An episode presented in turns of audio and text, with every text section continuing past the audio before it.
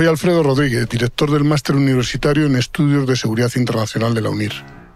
En este podcast vamos a hablar de relaciones internacionales, de seguridad mundial y de geopolítica. China está aplicando estrategias de operaciones de influencia para aumentar su peso geopolítico. ¿Cómo funcionan estas estrategias? Voy a contártelo. Y además vamos a ver las diferencias que existen entre una serie de conceptos relacionados y distintos. Poder duro, poder blando y poder inteligente. En la actualidad hablamos de economía de la reputación, y esto ya no es una práctica solo de las empresas, también es una estrategia de los países. Acompáñame y te lo cuento. La amenaza que enfrenta el Partido Comunista de China Agente Geo, un podcast original de UNIR, la Universidad en Internet. Vivimos en una economía de la reputación. Si os fijáis, cada vez que interactuamos de alguna forma con una empresa, acabamos recibiendo una encuesta de opinión. Por ejemplo, en los aeropuertos, tras un largo vuelo y una espera a que en la cinta salga nuestra maleta, el servicio correspondiente al finalizar nos pregunta qué tal ha ido la entrega de equipajes.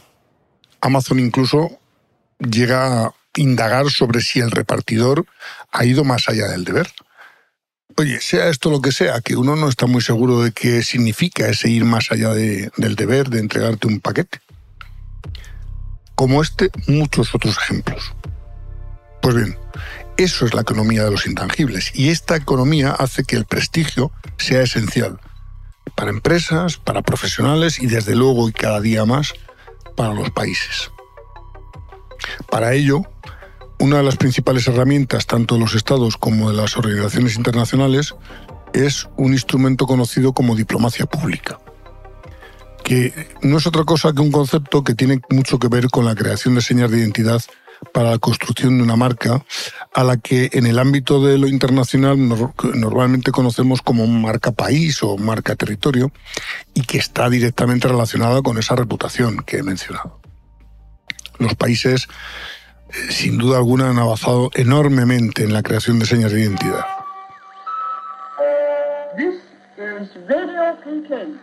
¿Eso qué significa? Pues que las operaciones de propaganda de antaño se han redefinido para convertirse en verdaderos modelos de marketing.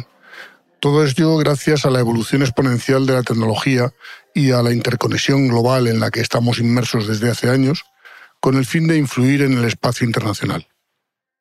En el mundo actual, en el mundo de nuestros días, que es eminentemente bipolar, con Estados Unidos y China como grandes pivotes, el país asiático trata de cambiar sus señas de identidad para hacernos olvidar que en el fondo es una dictadura extraña, con el comunismo por bandera, pero ejerciendo un capitalismo de Estado. Y para ello emplea estrategias de diplomacia pública y añade otras que van más allá del mero poder blando para convertirse en poder inteligente. Déjame que me desvíe del tema principal de este episodio y te cuente algo que seguro te interesa. Para entender el panorama geoestratégico mundial y trabajar en esta especialidad, puedes hacer el Máster Universitario en Estudios de Seguridad Internacional de UNIR. Es una titulación oficial y lo cursas completamente en línea. Si quieres información, entra en unir.net. Hagamos un poco de historia. Eso nos permitirá entender un poco mejor todo esto. Viajemos inicialmente al año 1937. ¿Qué pasó ese año? Pues que nació Joseph Samuel Nye Jr., o Joe Nye o Joseph Nye, un geopolitólogo y profesor estadounidense, estudioso, analista y particularmente prolífico en la documentación que genera sobre relaciones transnacionales y política mundial. Pues bien, el profesor Nye creó el concepto poder blando frente a poder duro. ¿Y eso qué es, no? Bueno, pues te lo explico enseguida. El poder duro consiste en modificar el comportamiento de terceros países empleando o amenazando con emplear el poder militar o la presión económica. Sin embargo, el poder duro es muy diferente. Trata de persuadir en lugar de obligar a terceros países, a sus estados, de lo que sea. ¿no? Y eso lo convierte en un poder menos tangible que el duro. toma como base las señas de identidad y la imagen de ese país y de su sociedad, sus capacidades diplomáticas, su cultura en el mayor amplio sentido de la palabra cultura, música, deporte, eh, idioma, eh, etcétera, etcétera, etcétera. Y desde luego los valores políticos que defiende, entre otros muchos elementos de, esta, de este instrumento. Y entonces, ¿qué es el poder inteligente? Pues es una combinación del duro, el poder de coercer, con el blando, el poder de convencer. Es decir, combina ambos de una manera práctica para que los países cumplan sus objetivos internacionales.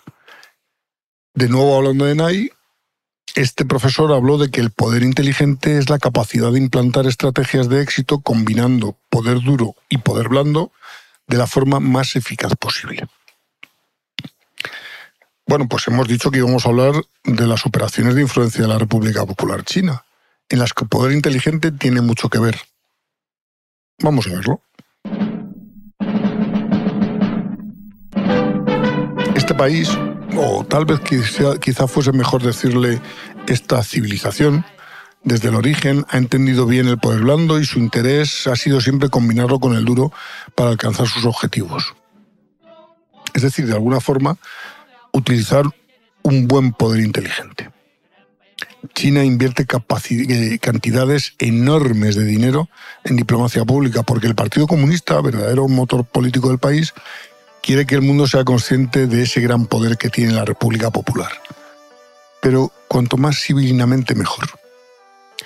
Volviendo a irnos atrás en el tiempo, para hablar de ese gran dictador que fue Mao Zedong, o en mis tiempos Mao Zedong,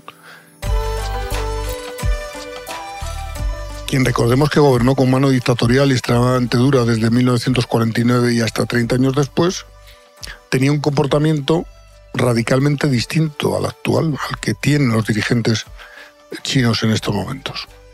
Para Mao, la historia de China podía y debía pasar a un segundo plano para poner en valor su revolución cultural. Es decir, miles de años de historia y de civilización de un entorno llamado China no sirven. Lo que cuenta es la revolución del proletariado chino. ¿Y en qué consistió la, revolución del proletariado chino? Pues en la negación de la historia del país, de su civilización y de lo que ello conlleva. La destrucción de su herencia material y cultural. Pero no todo dura toda la vida. De hecho, nada dura para siempre. Mao tampoco. Tras el desastre Mao, tras el desastre del maoísmo marxista, el país despegó económicamente aplicando las recetas capitalistas que inició su sucesor Deng Xiaoping, que no era tonto.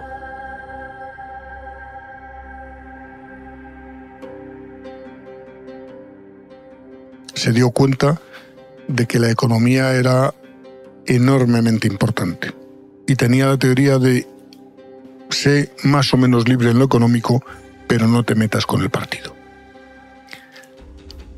El nacionalismo chino, una de cuyas potencias fuertes es la cultura en ese amplio espectro del que he hablado antes, decía, el nacionalismo chino y el éxito económico son los grandes logros que legitiman al Partido Comunista de China en estos momentos. Y eso constituye una paradoja en un Estado que, como hemos dicho antes, reivindica el marxismo y que a su vez preconiza y predice la destrucción del capitalismo y el advenimiento del comunismo a escala mundial borrando fronteras nacionales. Curiosa forma de verlo. En 2007, el entonces presidente Hu Jintao le dijo al 17 Congreso del partido que China necesitaba aumentar su poder blando. Según él, si se aumenta el poder duro es probable que asuste a los vecinos, pero si se hace a la vez que se incrementan las acciones de poder blando, es muy probable que el poder duro logre pasar desapercibido o lo más desapercibido posible. China necesita ser atractiva en el plano cultural en un sentido amplio. Por eso fomenta el turismo, antaño prohibido. Por eso cada día hay más intercambios universitarios, tanto de alumnos como de profesores. Por eso hay una diáspora china y muchos otros ejemplos. Cabe decir que los centros de pensamiento chinos se multiplican cada día más y cada día participan más y de forma más activa y eficaz en el debate internacional de las ideas. Agente Geo, un podcast original de UNIR, la Universidad en Internet.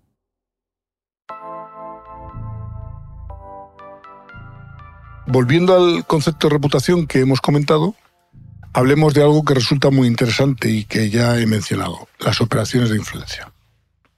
Estas operaciones son eso mismo, acciones para influir en los demás, un espacio legítimo de los actores internacionales para promover sus intereses entre las audiencias, sobre todo externas.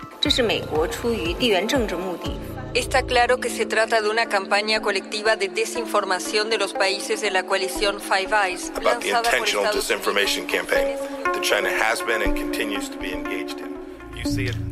Normalmente hablamos de operaciones de influencia en el ámbito del conflicto, aunque en el terreno del realismo político el conflicto es permanente. Pero no tiene por qué aplicarse solo a la guerra o al conflicto que no sea guerra, ¿no? Podemos hacerlo también en general a la política exterior de un país. Y a ello se dedican los estados, con todo su aparato. Y de forma significativa, los de las grandes potencias. Estas operaciones están adquiriendo una enorme visibilidad en los últimos años, ya que el avance absolutamente tremendo de la tecnología ha permitido la conexión permanente y la comunicación continua. Y esto, sin duda, ha facilitado la posibilidad de influir de una forma más directa, más cercana y más inmediata en las grandes masas de la opinión pública. Entonces, ¿de qué se trata? Pues mira, mira, son un conjunto de estrategias que se plasman en actividades civiles y militares.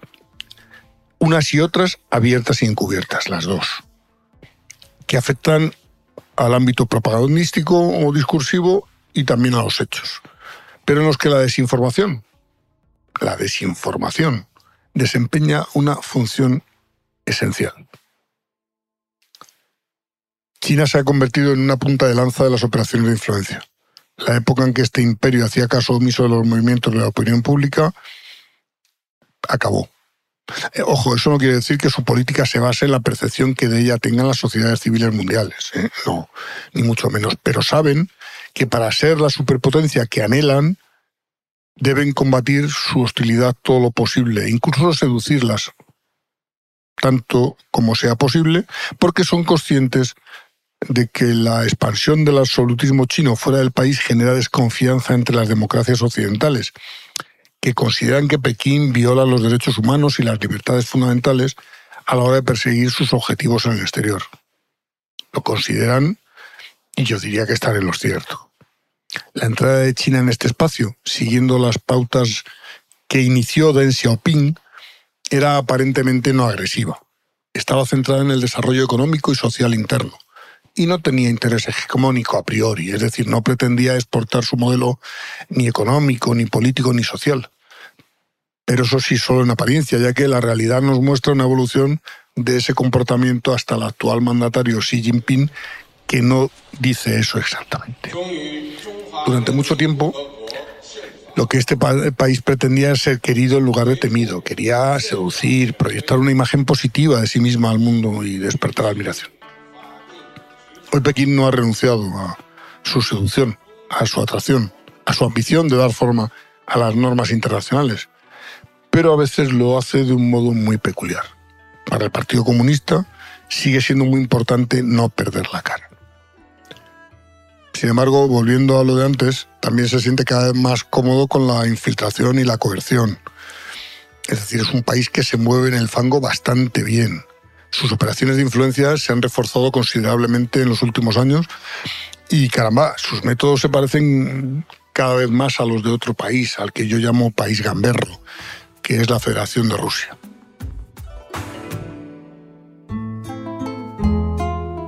¿Eso qué quiere decir? Pues que la palabra y el discurso son las mejores armas. El gobierno chino, o mejor el Partido Comunista, parece creer ahora que, como escribió Maquiavelo en El Príncipe, es mejor ser temido que amado. Estos acontecimientos demuestran una rusificación de las operaciones de influencia china y sus instituciones y su estructura tienen la ambición de abarcar todas las herramientas de influencia posibles, desde las más benignas, la diplomacia pública, hasta las no tanto, o si lo queremos, ¿por qué no? Las más malignas, que suponen ingerir en los asuntos de terceros países. Esto son siempre actividades clandestinas. Y han incorporado, tomando del sistema ruso, las medidas activas. Anótese este término entre comillas. Esas medidas activas incluyen la desinformación, las falsificaciones, el sabotaje, las operaciones de descrédito, la desestabilización de gobiernos extranjeros, las provocaciones, las operaciones de falsa bandera, las manipulaciones destinadas a debilitar a la cohesión social de un país, el reclutamiento de idiotas útiles y la creación de estructuras de frente, empresas fachadas. Las operaciones de China en el exterior tienen una planificación muy cuidada. Las organizaciones modernas, como la Organización de Promoción Cultural de la República Popular China, Hanban, están formadas por el concepto históricamente arraigado en el país de que el poder de la cultura china tendrá un efecto favorable y transformador en quienes se familiaricen con ella. Es decir, todo lo contrario que con Mao. ¿Cómo se sustentan estas operaciones de influencia? ¿Bajo qué estructura? Bueno, pues para eso eh, os espero en el siguiente episodio en el que hablaremos de ello, de las estructuras de influencia del poder chino y de asuntos relacionados. Como digo, os esperamos. Muchas gracias. Agente Geo, un podcast original de UNIR, la Universidad en Internet.